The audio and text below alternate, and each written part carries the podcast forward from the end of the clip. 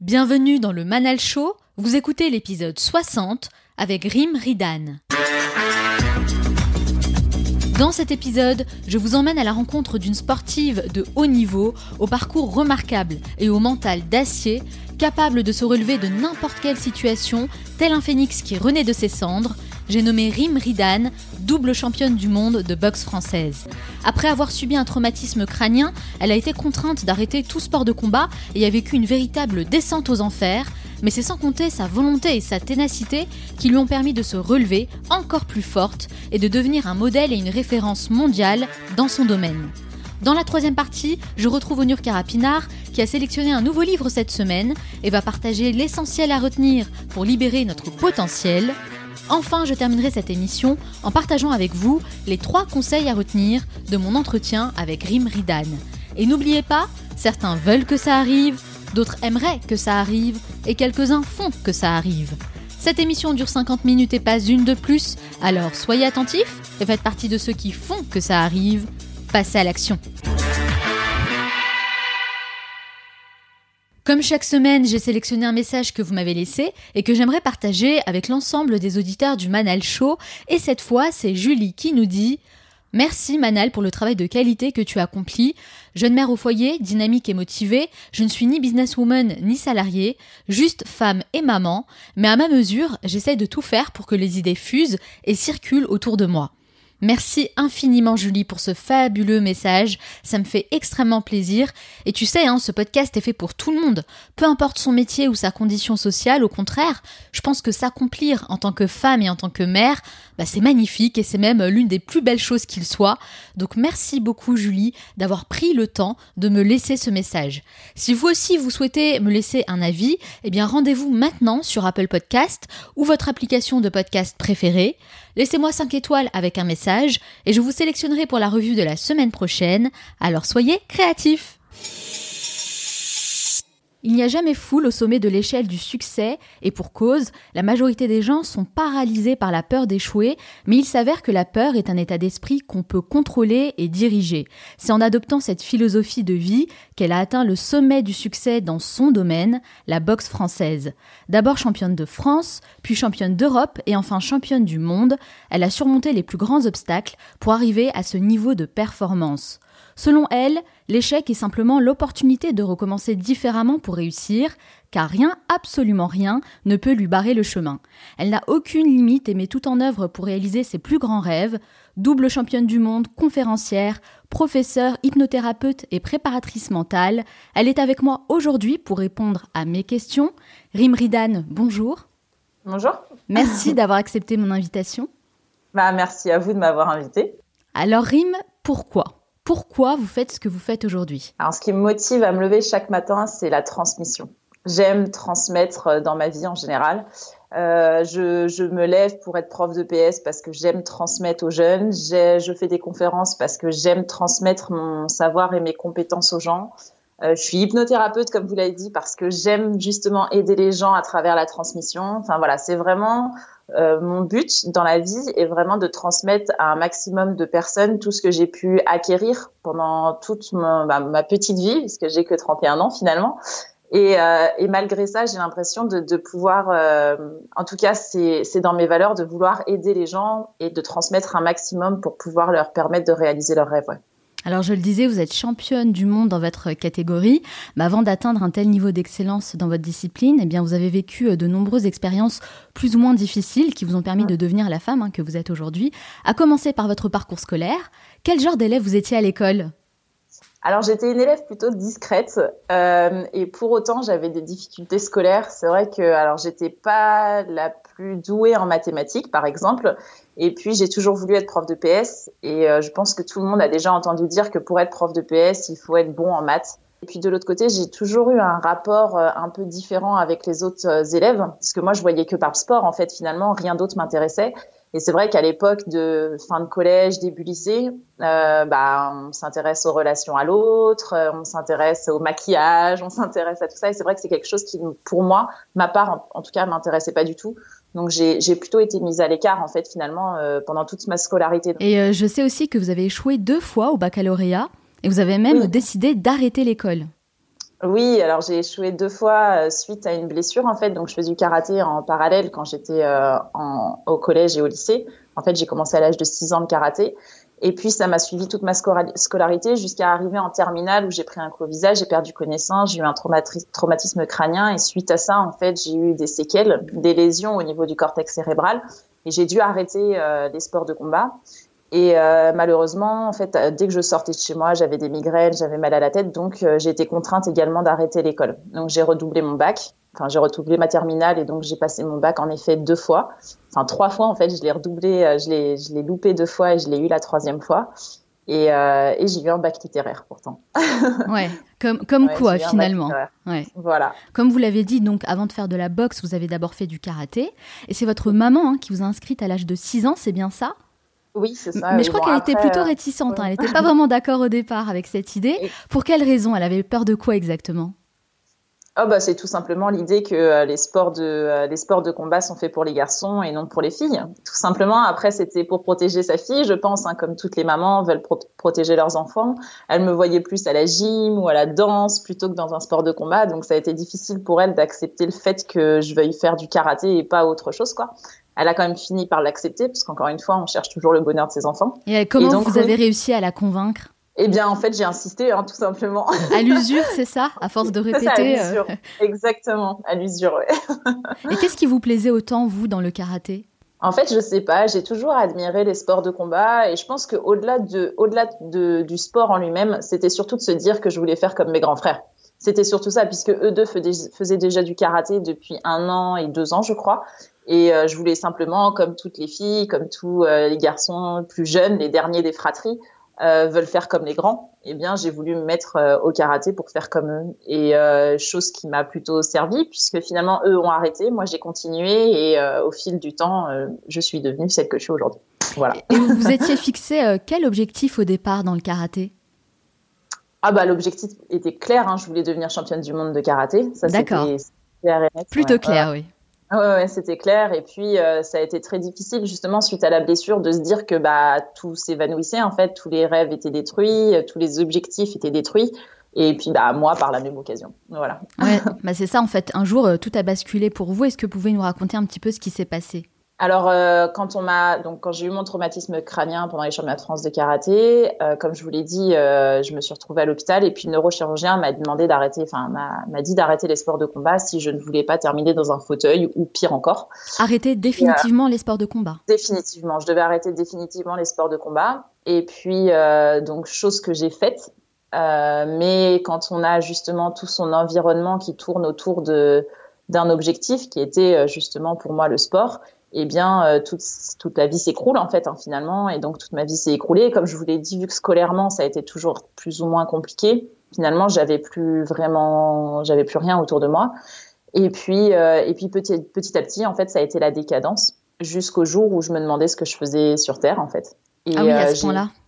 Oui oui et j'ai pensé j'ai pensé au, au, suicide hein, tout simplement. Ah oui et, euh, et puis. Euh, et vous dites, je crois que vous êtes resté euh, deux ans enfermé dans votre chambre chez vous. Je suis restée deux ans sans sport et ça a été très compliqué. Et puis, euh, et puis je suis restée deux ans en fait en état léthargique. Hein, on peut dire ce qu'il en est.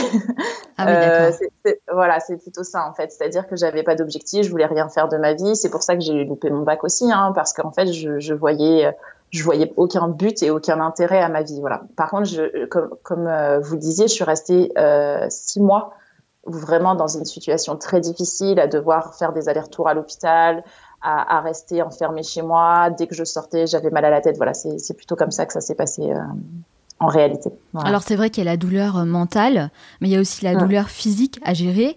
Vous avez eu euh, quel genre de séquelles?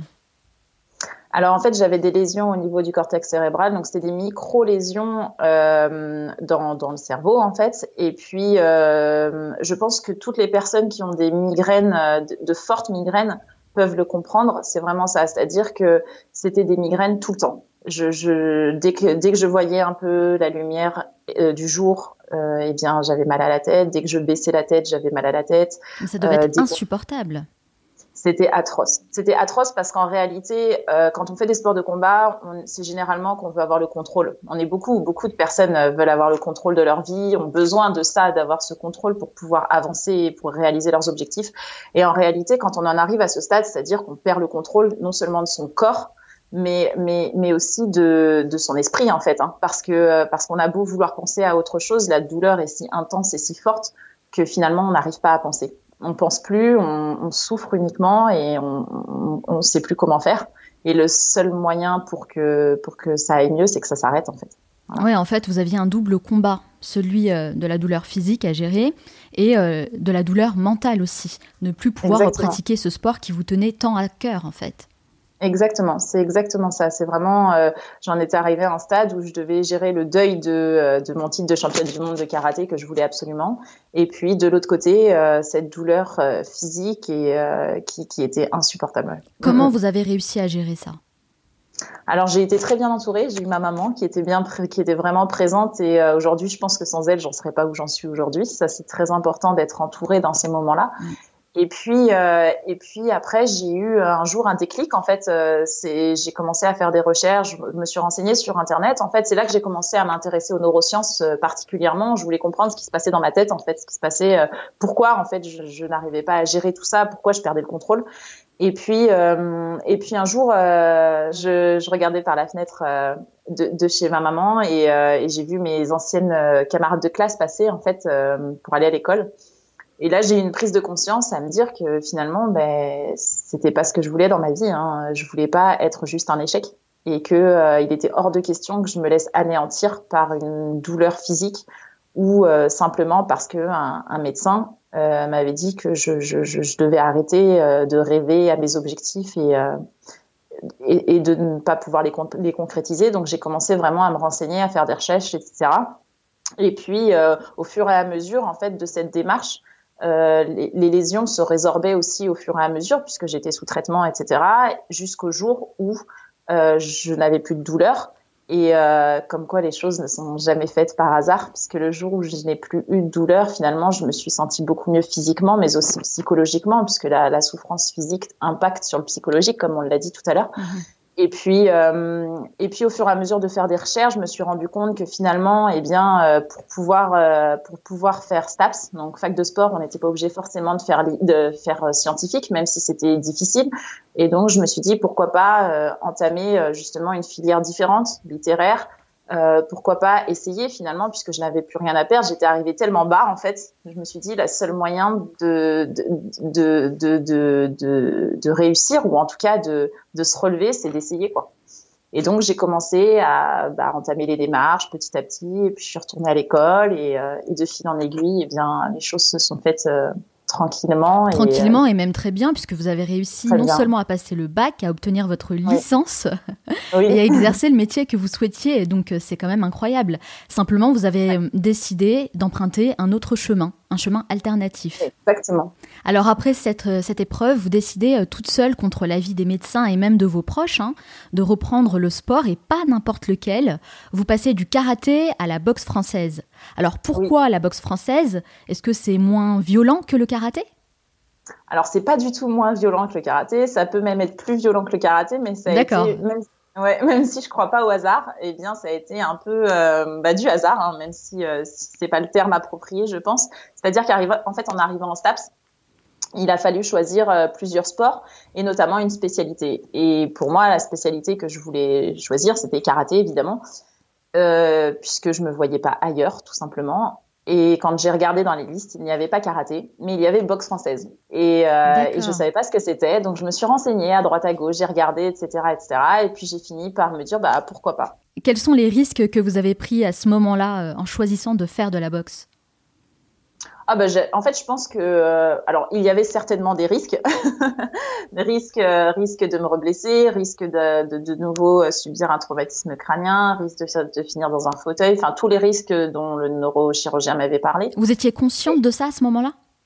En fait, je, je, j'y pensais pas. J'y pensais hmm. pas parce que je pense que j'en étais arrivée à un tel stade de, de survie parce que parce qu'en fait le, les sports de combat pour moi c'est quelque chose de vital Et puis, euh, si, euh, si, si, si, je suis sans sport de combat, je n'existe pas en fait. Hein. Ouais, D'ailleurs, Rim, euh, je me rappelle que vous avez dit si j'arrête le sport de combat, je vais mourir à petit feu. C'est fort quand même. Est-ce que qu'est-ce que ça veut dire? Ça veut dire que le risque mental et psychologique que vous preniez en arrêtant hein, votre sport bah, était finalement plus grand que le risque physique en lui-même? Ben oui, complètement, complètement, puisque euh, le risque, le, risque physique importe peu en réalité quand on est dans une situation psychologique dans laquelle j'étais en fait. C'est-à-dire, c'est vraiment ça, hein, c'était vraiment une question de survie en fait. Comme je l'ai dit auparavant, c'était soit je faisais des sports de combat, soit je mourais et à petit feu, mais c'était pas, c'est pas du, c'est vraiment au sens propre que je disais ça. C'était, c'était vraiment, je me voyais mourir à petit feu, je voulais plus rien faire, j'avançais plus dans la vie, je restais enfermée chez moi. Euh, j'ai fait une dépression. Euh, enfin, vraiment, ça voilà, euh, ça, a été très loin. Donc, donc à ce moment-là, la vie des professionnels, la vie des médecins n'avait pas vraiment d'importance ou du moins très peu d'impact dans vos décisions? N'avait absolument aucune importance. D'accord. que les choses soient claires. que les choses soient claires, ouais. ouais n'avait absolument aucune importance. donc voilà, donc je me suis mise à la boxe française et, euh, et j'ai eu d'autres blessures. Hein, je vous dis, j'ai eu euh, deux tympans perforés, j'ai une côte cassée.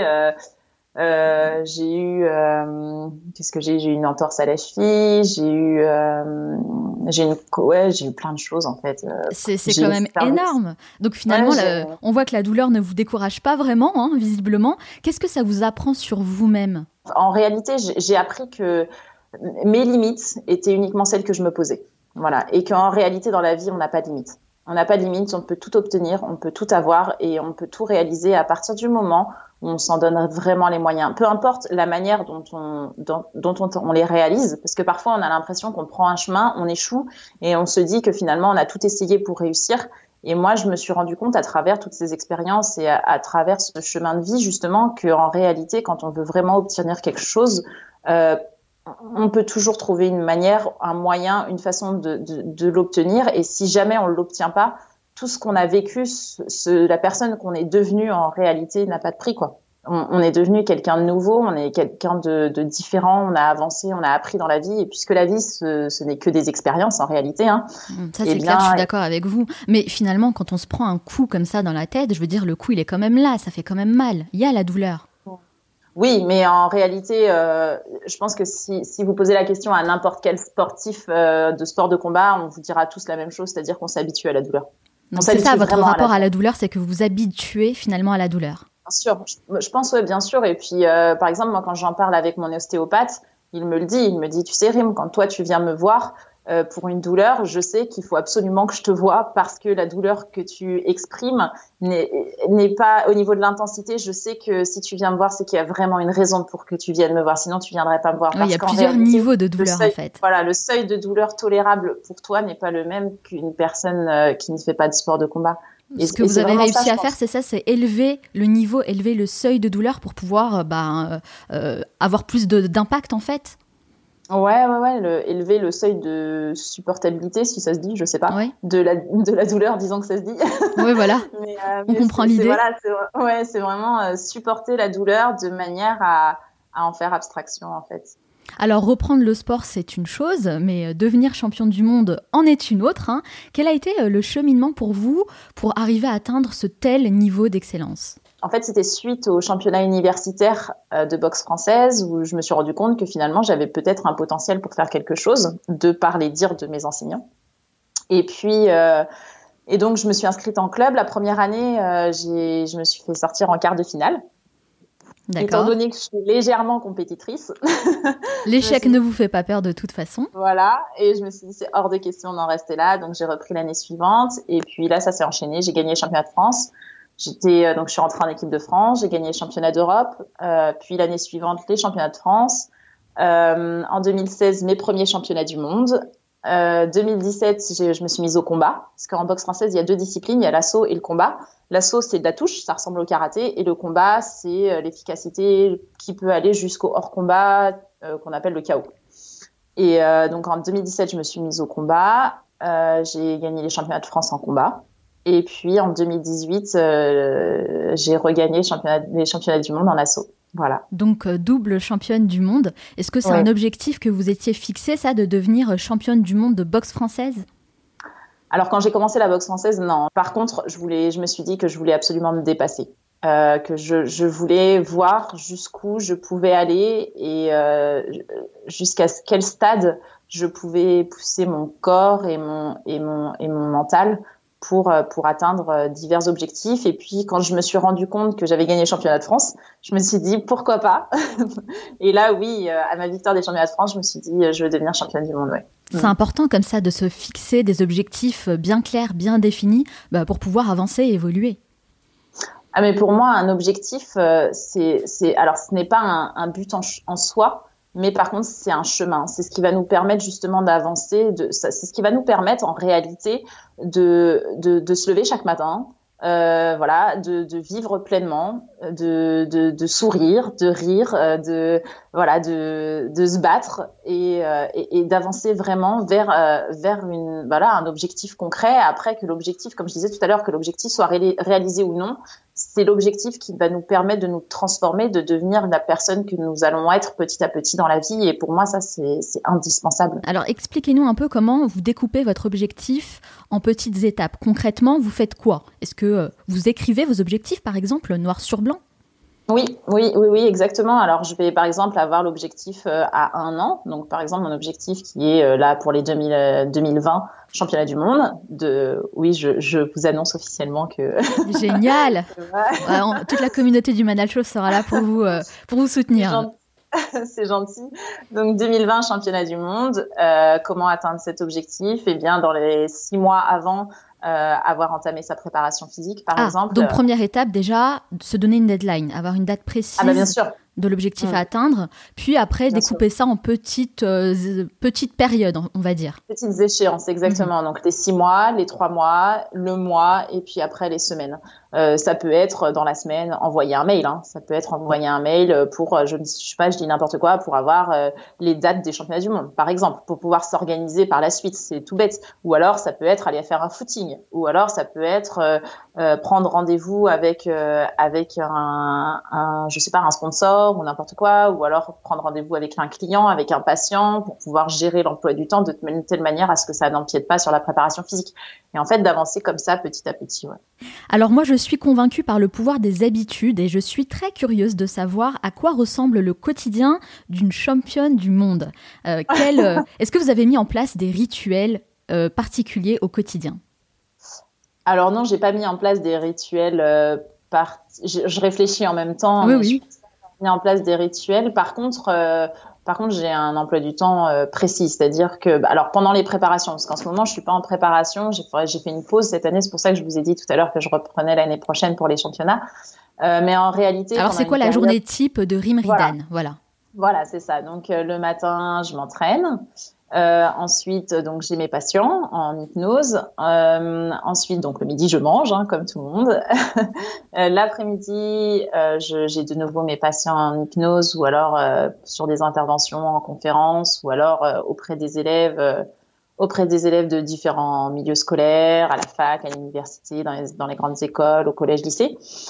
le soir, je retourne à l'entraînement. Et puis, euh, je rentre chez moi et, je me repose. J'aime lire le soir avant de me coucher et je, et je me repose. Voilà, je, en période de préparation, je ne mange pas le soir parce que forcément, comme je vous l'ai dit tout à l'heure, on a des catégories de poids à respecter et donc euh, par conséquent, bah, manger le soir euh, induit de stocker, donc de prendre du poids. Donc l'idée, c'est de se réveiller légère.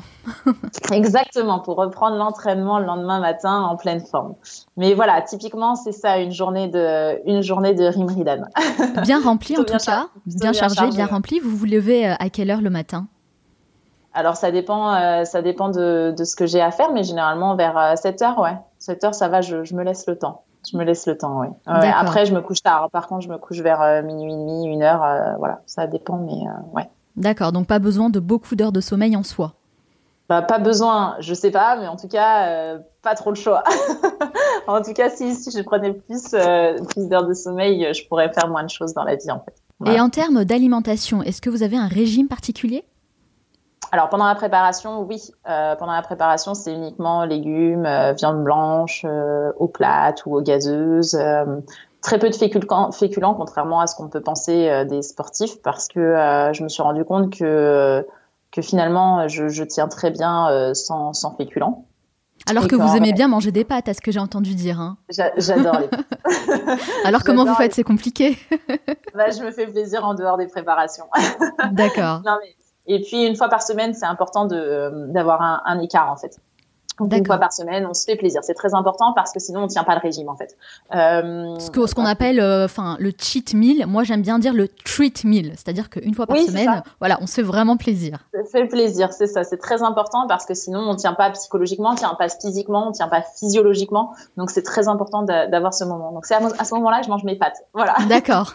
Mais en tout cas, il y a un vrai lifestyle en fait. Hein. Le fait de se réveiller, euh, voilà, à une certaine heure tous les matins, de faire euh, son sport le matin, euh, de se consacrer au travail, l'entraînement le soir, un régime alimentaire particulier. Tout ça, ça fait partie de votre mode de vie et c'est comme ça que vous vivez aujourd'hui. Oui, exactement. Après, je pense que euh, encore une fois, c'est qu'une question de choix. Moi, dans la vie, je ne fonctionne que par choix. Et en réalité, le choix que je fais, c'est de vivre de cette manière-là, parce que sinon, les conséquences, je, je les assumerai pas. C'est-à-dire de sortir le soir, euh, jusqu'à pas d'heure et aller faire la fête pour le lendemain me lever et aller faire euh, mon fractionné, je l'assumerai pas. Donc en fait, le choix, c'est d'avoir une vie saine et euh, de, manière à pouvoir atteindre ses objectifs. Mais encore une fois, voilà, c'est un choix, c'est un choix personnel. Ouais. Et d'ailleurs, j'ai reçu euh, Jean-Marc Mormec dans l'épisode 18 et il nous disait que les grandes victoires se gagnent avant tout dans l'ombre des salles d'entraînement avant de se gagner sur le ring. La rigueur vraiment des entraînements quotidiens, là où euh, bah, il n'y a ni caméra ni spectateur hein, pour euh, vous encourager, bah, c'est précisément là qu'on construit les futures victoires. Donc finalement, la médaille que vous gagnez, ce n'est que la partie visible de l'iceberg tout se prépare avant. En effet, il a complètement raison. C'est-à-dire que c'est à la salle qu'il faut souffrir. Moi, c'est ce que je dis aux, jeunes qui sont là quand, euh, quand je m'entraîne, par exemple, et qu'on s'entraîne dans la même salle. Ils me disent, mais Rim, euh, aujourd'hui, tu, tu, tu, ne, tu ne fais pas de compétition. Aujourd'hui, tu es en pause, alors pourquoi tu t'entraînes toujours autant? Et ce que je leur explique, je leur dis, mais tu sais, en réalité, euh, si j'arrête aujourd'hui, l'année prochaine pour reprendre, eh bien, ça va être vraiment difficile. Je vais devoir vraiment me remettre dans des conditions atroces. Et, c'est vrai qu'il a, complètement raison. En effet, le, titre ne se gagne pas euh, sur le ring le jour de la compétition. Il se garde à l'entraînement quand on souffre, euh, quand on prend des coups, quand on voilà, quand on s'entraîne avec ses partenaires, quand on quand on se donne les moyens, quand on souffre parce qu'on fait son régime, parce qu'on parce qu'on se lève tôt le matin pour aller faire tout ce qu'on a à faire, qu'on suit sa préparation vraiment avec rigueur et, euh, et avec entrain et, et, voilà oui c'est vraiment euh, c'est vraiment comme ça qu'on gagne un, un titre c'est en étant assidu en étant volontaire en étant acharné même je dirais oui. euh, pendant la préparation et non pas le jour de la compétition c'est trop tard le jour de la compétition c'est valable. Et d'ailleurs, c'est valable pour tout, hein, rime dans la vie, hein. absolument mmh, tout. Il n'y a pas de overnight success, c'est-à-dire que c'est vrai, les gens ont tendance à se focaliser sur la réussite en elle-même, mais pour arriver à ce niveau-là, évidemment, il faut travailler dur, il faut travailler longtemps, il faut être persévérant, et c'est mmh. valable vraiment pour tout. Enfin, moi, je pense par exemple aussi au business. J'ai beaucoup de personnes qui nous écoutent, qui sont entrepreneurs, hein, qui, qui lancent leur propre business. Euh, pareil, mmh. ne vous attendez pas à avoir un succès comme ça du jour au lendemain. Il faut travailler dur dans l'ombre pour pouvoir un jour espérer euh, briller euh, avec votre projet. Exactement. Et, ça, c'est très important. Et aujourd'hui, beaucoup trop de personnes, je, trouve, euh, veulent des résultats sans pour autant faire les choix nécessaires Exactement. pour les atteindre. Et mhm. c'est dommage. Et c'est dommage. C'est dommage, mais bon, c'est un choix. Et c'est pour ça que souvent je compare euh, justement l'entrepreneur au sportif de haut niveau, parce que je trouve qu'il y a beaucoup de similitudes. Mais bon, après, on parle d'entrepreneuriat, c'est valable vraiment pour tout dans la vie, hein, finalement. Hein. Quand on va avoir, euh, je sais pas, un mariage réussi, évidemment, il faut travailler dur chaque jour pour euh, faire en sorte d'avoir une relation la plus saine possible et la plus épanouissante possible. Exactement. On, obtient les résultats de euh, finalement de de, bah, de ses choix quoi. Alors on sait que la préparation mentale est tout aussi importante, voire plus, hein, que la préparation physique. Vous, Rim, comment vous vous préparez mentalement? Est-ce que vous avez un coach pour ça? Vous faites quel type d'exercice? Est-ce que l'hypnose, par exemple, ça vous aide aussi à ça? Alors euh, oui, en effet, l'hypnose, ça m'a énormément servi et ça me sert encore au quotidien, pas seulement dans le sport d'ailleurs, hein, dans la vie en général. Euh, l'hypnose est un outil très très très très efficace pour la, préparation mentale et euh, pour l'atteinte de ses objectifs euh, psychologiques. Mais vous faites quoi concrètement? Parce que ça peut paraître un petit peu abstrait hein, pour les personnes qui nous écoutent. L'hypnose, l'hypnose, c'est un outil qui permet d'être, d'entrer dans une plus grande suggestibilité. C'est-à-dire, euh, pour être plus précise, par exemple, on va mettre la, la, personne sous hypnose. Donc, en l'occurrence, on peut se mettre également en auto-hypnose. Hein. Euh, la personne sous hypnose, on va la mettre dans un état, dans une certaine onde. onde donc là, on, on, parle toutes les deux. On est en onde, ce qu'on appelle en onde bêta. Donc, on est consciente, on entend, on est, on se tient bien, on, on écoute l'autre de manière attentive, de manière totalement consciente. Et puis, euh, par exemple, lorsqu'on va s'endormir, on rentre en état de sommeil, mais on est toujours un peu présent, on est dans ce qu'on appelle l'onde alpha.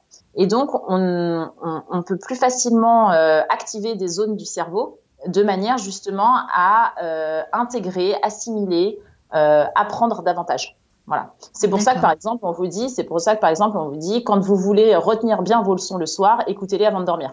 Mmh. ou écoutez le soir. Voilà, c'est typiquement c'est ça en fait. Voilà, c'est euh, euh, quand euh, par exemple vous écoutez une musique sans l'écouter et puis après vous avez l'air dans la tête toute la journée. Exactement. Voilà. Voilà, ok, et ben on en est là en fait. C'est qu'on est rentré en onde dans une onde particulière qui permet justement d'intégrer plus facilement des suggestions extérieures. Donc en fait, on va mettre le patient dans ou la personne ou moi tout simplement si j'entre en auto-hypnose dans cette euh, dans cette onde-là et on va lui passer des suggestions. Donc des suggestions qui peuvent être euh, liées au stress, liées aux émotions, liées euh, à tout ce qui est, tout ce qui est lié au psychologique, les addictions, les phobies, la motivation, la détermination, voilà. Tout un tas de choses finalement. Tout ce qui est lié au psychologique en réalité. Et puis, euh, petit à petit, en fait, au fur et à mesure des séances, le, le, le, patient et son cerveau vont intégrer comme vrai ce qui est dit. Et donc, par conséquent, va mettre en place un processus d'apprentissage de manière à tendre vers l'objectif et à la suggestion qui a été posée par l'hypnopraticien. Voilà. D'accord. En tout cas, merci beaucoup. Si, si, c'est très clair. Merci pour toutes ces explications. Moi, ça me donne envie justement euh, d'en savoir davantage. C'est vraiment euh, fascinant, très intéressant. Et je me rends compte que finalement, euh, on intègre de plus en plus ce type de préparation avec ces méthodes dites alternatives dans le monde du sport de haut niveau. Alors qu'il y a quelques années, bah, ça pouvait sembler un peu farfelu tout ça. Est-ce que vous pensez qu'on prend de plus en plus conscience qu'il y a justement des alternatives très efficaces à la science pour pouvoir évoluer, progresser et avoir de meilleures performances? Ah bah bien sûr, aujourd'hui, euh, aujourd'hui, c'est vrai que on a pris conscience de l'importance du psychologique et de l'aspect psychologique et mental en fait dans la performance sportive, et on se rend compte finalement que par la médecine ou par euh, simplement de la relaxation, eh bien, on n'obtient pas forcément les résultats qu'on souhaite, et par contre, par la sophrologie, par euh, bah, par l'hypnose, par par toutes ces méthodes-là, on s'est rendu compte des résultats. Donc à partir du moment où, où ces méthodes sont passées dans le domaine scientifique, eh bien forcément, elles ont obtenu une crédibilité plus importante. Et aujourd'hui, c'est pour ça qu'on voit autant de formations en hypnose, autant de formations en sophrologie, autant de formations euh, bah, dans tous ces domaines en fait. et d'ailleurs, vous partagez euh, tout ça lors de vos conférences. Vous êtes régulièrement sollicité hein, pour animer des conférences euh, en motivation, développement personnel. Est-ce que c'est une manière pour vous de préparer votre reconversion? Alors moi j'ai eu la chance en réalité de, de, commencer la boxe française relativement tard, hein, puisque j'ai commencé à 26 ans seulement.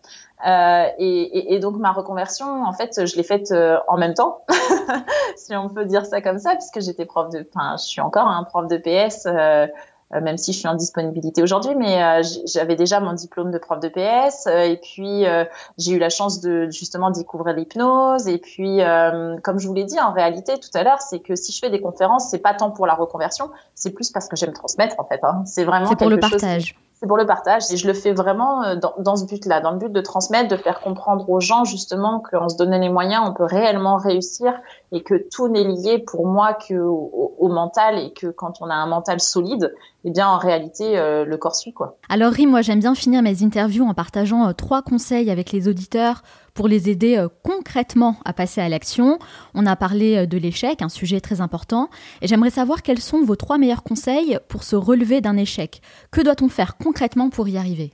Euh, si j'ai un, conseil à donner et que je donne régulièrement justement aux, gens qui viennent me voir, eh bien c'est de ne pas s'isoler. Et si j'ai un premier conseil à donner, c'est entourez-vous des gens que vous aimez. Euh, c'est grâce à eux et c'est avec eux en tout cas que vous allez vous relever. Ça c'est la première chose que j'ai à dire. La, la, la seconde c'est euh, croyez en vous. Vraiment, euh, c'est vraiment euh, quelque chose qui pour moi est vraiment concret parce qu'en réalité, euh, le peu de fois où j'ai pu m'écrouler dans la vie, ça a été toutes les fois où j'ai perdu confiance en fait. Donc vraiment, croyez en vous, croyez en vos objectifs et, ayez confiance en, vos, en vos capacités. Ça, c'est et en vos possibilités. Ça, c'est le deuxième conseil que j'aurais à, à, donner. Et troisième conseil? Et, le troisième conseil, c'est euh, bien de croire, mais euh, il faut avancer quoi. C'est-à-dire qu'à à partir du moment où vous avez des rêves, vous avez des objectifs, alors faites en sorte de mettre tout en œuvre pour pouvoir avancer pas à pas mais ne pensez pas que les choses vont venir d'elles-mêmes.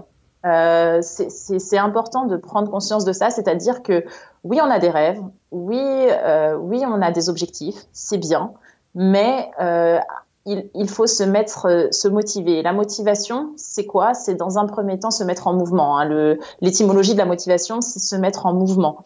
Et donc, à partir du moment où vous voulez atteindre vos objectifs, sortez de chez vous, mettez en place des choses et motivez-vous et avancez. Avancez, rencontrez des gens, allez faire des recherches, euh, regardez sur Internet des formations, assistez à des conférences, euh, renseignez-vous à droite à gauche, mettez vraiment tout ce que vous pouvez mettre en œuvre justement pour réaliser vos objectifs. Et si jamais par malheur, ce qui pour moi n'est pas un malheur, hein, mais euh, vous n'obtenez pas ces objectifs, rendez-vous compte de la chance que vous avez d'être devenu la personne que vous êtes grâce à tout ce que vous avez entrepris. Merci beaucoup, beaucoup, Rim, pour ces euh, trois précieux conseils. Excellent conseil, vraiment hyper important. Restez entouré de personnes qui vous motivent, de personnes qui sont proches de vous. Ne restez pas seul. Croyez en vous et bien sûr, passez à l'action. Mettez en place des actions tous les jours pour atteindre vos objectifs. Merci beaucoup, Rim, euh, d'avoir répondu à toutes mes questions, mais ce n'est pas totalement fini. à la fin de chaque interview, je pose une série de questions rafales. Il faut répondre le plus spontanément possible, hein, sans trop réfléchir. Le but, c'est de mieux vous connaître. Ça dure 1 minute 30. Est-ce que vous êtes prête? Ah oui, 1 minute 30. Oui, oui, je suis prête. c'est parti. Quelle est la première chose que vous faites en vous levant le matin euh, Je mange une, euh, je mange quelque chose. Quelle personne admirez-vous le plus Ma mère. Quel est le dernier livre que vous avez lu euh, Le Petit Prince. Quel animal vous représente le mieux Le chat. Quelle application utilisez-vous le plus Instagram. Quel livre offririez-vous en premier Les quatre accords Toltec sans hésiter. Quel est l'endroit où vous aimez aller pour vous ressourcer au bord de la mer. Quel est votre film ou documentaire préféré hum, Le pouvoir de l'intention. Qu'est-ce qui vous agace le plus chez les autres La méchanceté gratuite. Quelle est votre Madeleine de Proust Quelque chose qui vous rappelle automatiquement votre enfance C'est une bonne question, ça. Ah bah si, bien sûr que si, le roi lion. bien sûr. Bah évidemment. Quelle est la mauvaise habitude dont vous aimeriez vous débarrasser ah, me ronger les ongles. Quelle est la chose à laquelle vous croyez et que les autres considèrent comme une folie euh, Que tout est possible. Si vous disposiez de 100 euros et pas un euro de plus, dans quoi les investiriez-vous euh, Dans une cause animale. Quelle tâche avez-vous tendance à remettre toujours au lendemain ah, euh, le, bouquin que je suis en train d'écrire. Oh, je vous ai balancé l'info. C'est génial, on va, on va pouvoir en parler. Pour vous, quelle personne incarne le mieux le mot réussite? Ah, Encore une fois, ma maman. J'admire ma maman. Quel est le meilleur conseil qu'on vous ait donné? Le meilleur conseil qu'on m'ait donné, c'est tu fais les choses pour toi et pas pour les autres. Si vous pouviez inviter la personne que vous voulez à votre table, disons pour un déjeuner, n'importe qui, hein, sans limite, qui choisiriez-vous? Il n'y en aurait pas qu'une, ce serait ma famille. Ouais, ce serait ma famille. Qu'est-ce qui vous plaît le plus dans ce que vous faites aujourd'hui? Ah bah transmettre. Et ce qui vous plaît le moins? Euh, me lever le matin. Selon vos proches, quelle est votre plus grande qualité? Euh, Ma spontanéité. Et selon vous, quel est votre plus grand défaut? Je suis têtue. Quelle est la dernière chose que vous faites avant de dormir? Je lis. Merci beaucoup Rim Ridan d'avoir répondu à toutes mes questions et d'avoir partagé vos précieux conseils. En plus, on a eu une exclue. Vous êtes en train d'écrire un livre. Alors sur quelle thématique euh, le livre? Alors c'est euh, le lien entre ma vie et la boxe. Voilà. Hmm. J'en dirai pas plus. D'accord. vous voulez pas nous donner une petite date de sortie? Je vous ai dit, je reporte tous les jours, donc je ne sais pas. D'accord. en tout cas, euh, J'espère, euh, j'espère avant, avant 3-4 ans. J'espère. Avant 3-4 ans, vous donnez quand même beaucoup de temps pour euh, écrire ce livre. Non, je l'ai commencé il y a pas longtemps. Enfin, il y a pas longtemps. Je l'ai commencé il y a un an, donc euh, ça va. D'accord. Après, il y a beaucoup de choses à, il y a beaucoup de choses à dire, il y a beaucoup de choses à faire, et puis j'attends de de, de, de, finir ma carrière sportive pour pouvoir bah, le hmm. terminer, bien sûr. Oui, bien sûr, je comprends. Bon, en tout cas, rendez-vous dans 3-4 ans euh, dans le Manal Show pour faire voilà, le, petit bilan et euh, présenter votre livre. En tout cas, merci beaucoup, Rim, d'avoir répondu à toutes mes questions. Si on veut en savoir davantage sur vous et sur ce que vous faites, où peut-on vous retrouver? Bah, sur Instagram, euh, donc Rim Ridan, et puis sinon sur mon site web hypnosport avec deux R.fr. Très bien. Bien sûr, je partage euh, de mon côté toutes les références sur le site lemanalshow.com. Merci encore, Rim. Je vous souhaite beaucoup de succès dans tous vos futurs projets. Merci beaucoup. Hello, on your carabiner. Oh là là, salut Manal. How are you today? Oh, good, and you? Very, very good. En fait, il fait beau à Paris. Le ciel est bleu, le soleil brille. Du coup, j'ai l'impression d'être un peu en Californie. Ça me met de bonne humeur. Mais moi, je me sens à San Diego. Ah, comme par Dans ma villa, en train de siroter un peu de café et un lama à côté de moi, comme ça, toujours. Ah oui, avec ton lama, bien pour partir à l'aventure, Eh bien, t'as beaucoup de chance. Ah, bah oui, écoute, j'espère que tu euh, auras aussi cette chance d'avoir un lama. je préfère la villa quand même. Hein. oui, c'est vrai, c'est vrai. Alors, de quel livre vas-tu nous parler aujourd'hui? Eh bien, écoute, Manal, pour cette semaine, je vais présenter trois leçons que j'ai retenues du livre Antifragile de Nassim Nicolas Taleb qui est un ancien trader reconverti en tant qu'auteur. Alors l'intention du livre est de nous montrer comment certains systèmes se renforcent lorsqu'ils sont exposés à des chocs, des crises, de la volatilité et comment nous pouvons surtout tirer avantage des traits antifragiles pour prospérer dans un monde incertain et chaotique. Bah, tu sais quoi, Onur? Moi, je pense que Nassim Taleb serait un excellent invité pour le Manal Show. Donc, j'étais très contente de voir que tu avais sélectionné ce livre. Alors, dis-nous comment résister au choc. Mais écoute, Manal, la première leçon que j'ai retenue, c'est de comprendre ce qu'est l'antifragilité pour découvrir comment nous pouvons tirer avantage dans un environnement incertain. Mhm. Alors d'abord, commençons par la fragilité, qui est un concept relativement simple à comprendre. Nous sommes tous, conscients pardon, que les objets fragiles se brisent lorsqu'ils subissent un choc. Ils doivent donc être protégés des situations imprévues parce qu'ils risquent d'être affaiblis ou endommagés face au désordre, au stress et au temps. Eh bien, Taleb propose un néologisme, l'antifragilité, l'antifragile, hmm. pour désigner des choses qui tirent, elles, profit des chocs et prospèrent dans des environnements instables, car à mesure qu'elles sont exposées au stress et soumises à des pressions, eh bien, elles s'améliorent. Alors, si ça peut sembler un peu compliqué pour les auditeurs, pas de souci. Tu as un exemple pour nous. Exactement. Alors voici un exemple très simple pour comprendre le concept d'antifragilité. Fragilité.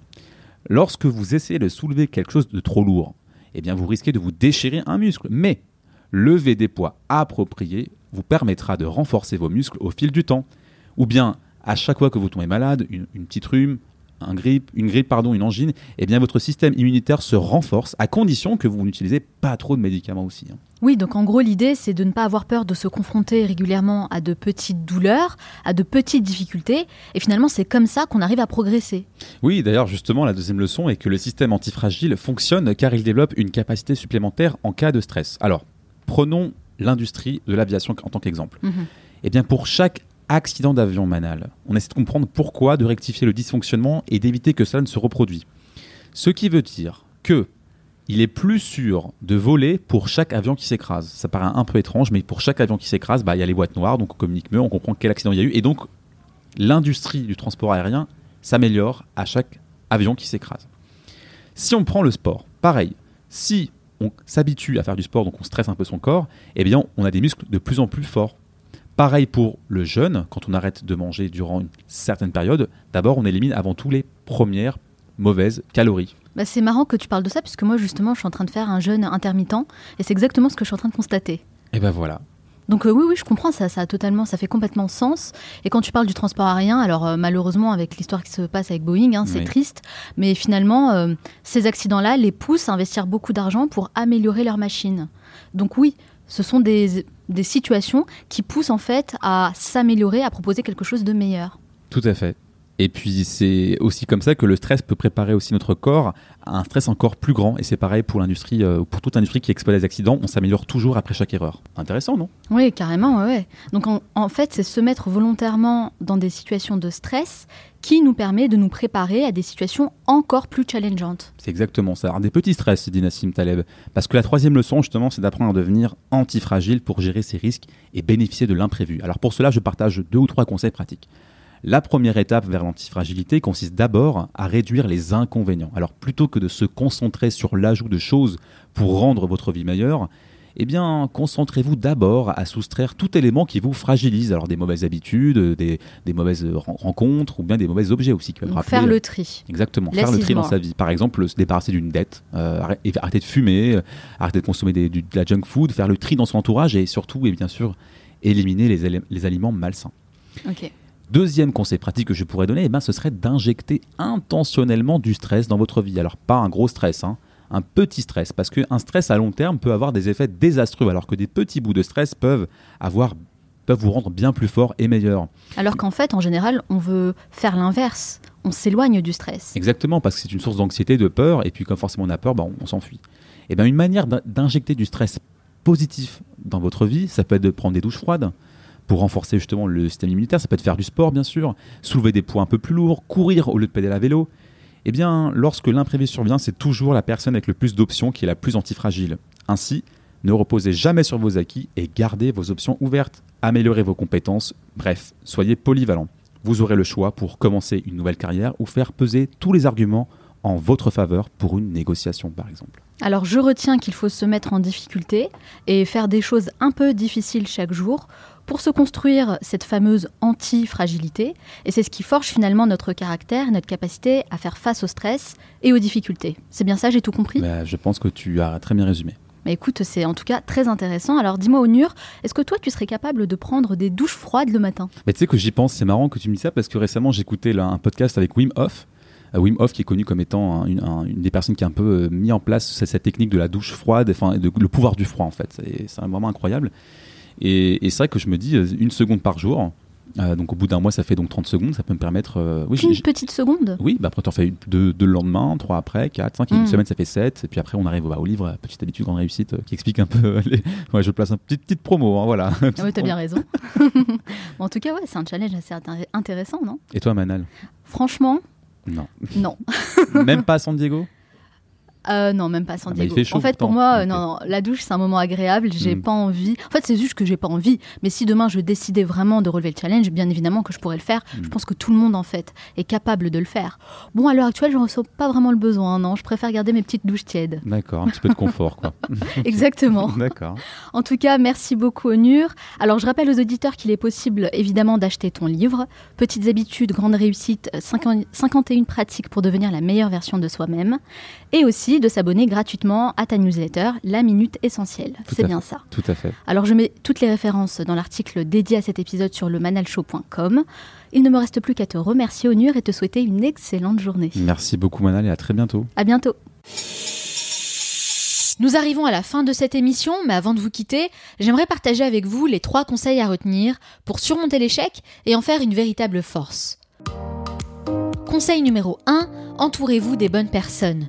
Ne restez pas seul à vous morfondre dans votre coin et à ruminer des pensées négatives. Seul, vous n'arriverez à rien de bien. Alors entourez-vous de personnes aimantes et bienveillantes, capables de vous redonner la motivation nécessaire. De toute façon, on n'est jamais vraiment seul. On est toujours accompagné de notre ego qui prend un malin plaisir à nous chuchoter à l'oreille qu'on est un gros loser et un moins que rien. Alors ne laissez pas cette petite voix prendre l'emprise sur votre esprit allez chercher de l'aide et du réconfort auprès de personnes proches pour remonter la pente. Conseil numéro 2, croyez en vous. Et pour reprendre la célèbre citation de Walt Disney, dites-vous que si vous pouvez le rêver, vous pouvez le faire. Bien sûr, la confiance en soi, ça se cultive, en célébrant les petites victoires. C'est génial d'avoir de l'ambition, et je vous encourage sur cette voie. Mais il faut également savoir savourer les petites victoires du quotidien pour nourrir son estime de soi et se focaliser sur le positif. Croire en soi, c'est aussi arrêter de se victimiser et au contraire commencer à se responsabiliser. Vos pensées et vos croyances peuvent changer le cours de votre vie. Tout ce que l'homme pense et croit peut se réaliser. Donc si vous croyez suffisamment en vous et que vous arrivez à partager cette conviction, alors vous serez capable de réaliser l'impossible. Et enfin, conseil numéro 3, et de loin mon préféré, passez à l'action. Découpez vos objectifs en petites actions et mettez-vous en mode pilote automatique. Le plus important, c'est de faire un petit pas chaque jour. Tout est une question de discipline. Bon, ça, vous le savez déjà. Je le répète chaque semaine dans ce podcast. Alors la véritable question à se poser, c'est qu'allez-vous mettre en place dès demain pour avancer? Voilà, je vous demande simplement de répondre à cette question et de vous la répéter chaque matin. Pas besoin de trop réfléchir ou de se faire des plans sur la comète. Faites une seule chose chaque jour qui vous rapproche de votre objectif ultime et acceptez de vous ouvrir à de nouvelles opportunités. Rim Ridan ne serait jamais devenue la grande championne qu'on connaît aujourd'hui si elle n'était pas passée à l'action. Elle a continué à mettre en place des choses, même après un traumatisme crânien et de graves blessures. C'est vraiment un modèle inspirant pour nous tous. Alors à votre tour, passez à l'action. J'espère que cet épisode vous a plu. Si c'est le cas et si vous ne l'avez pas encore fait, vous pouvez soutenir ce podcast de deux façons. La première, c'est de me laisser un avis positif sur Apple Podcast pour ceux qui ont un iPhone. Il faut savoir que c'est la plateforme qui sert de référence pour toutes les autres et ça permettra à ce podcast d'avoir une plus grande visibilité. La deuxième chose que vous pouvez faire, c'est de partager cet épisode avec une ou plusieurs personnes de votre entourage susceptibles d'être intéressées par mon travail. Ça ne vous prendra que quelques secondes pour le faire, mais sachez que c'est ce qui m'aide le plus à faire grandir la communauté du Manal Show. Pour retrouver toutes les références citées dans cette émission, rendez-vous directement sur lemanalshow.com. Nous, on se retrouve la semaine prochaine pour un nouvel épisode. Ciao